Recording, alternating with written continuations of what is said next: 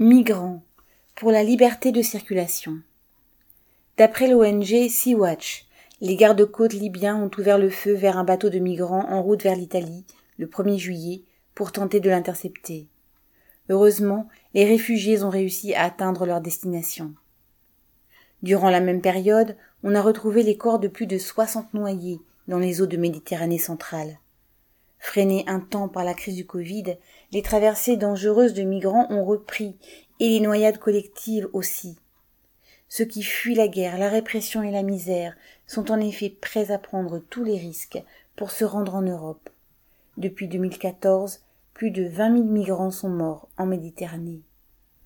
Face à la multiplication des naufrages, l'Union européenne s'était d'abord sentie obligée de porter secours aux embarcations. Mais rapidement, les moyens humains et matériels destinés à sauver des vies ont été consacrés à l'aspect purement répressif de la surveillance des frontières. Dans le même temps, l'Europe a délégué à la Libye la tâche de bloquer les migrants en lui fournissant les bateaux, le financement et les informations recueillies par satellites et drones, pendant que le Maroc et la Turquie fermaient les autres routes. Les migrants, coincés en Libye par la volonté des pays européens, vivent un enfer kidnapping, vol, torture, viol et travail forcé.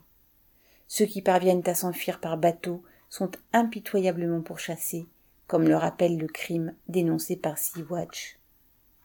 Mais la responsabilité première de cette guerre contre les pauvres, qui ne dit pas son nom, retombe sur les États européens.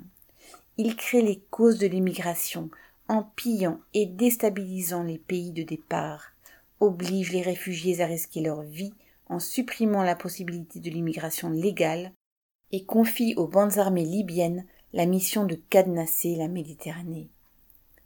La liberté de circulation et d'installation est vitale pour les travailleurs du monde. Camille Lulle.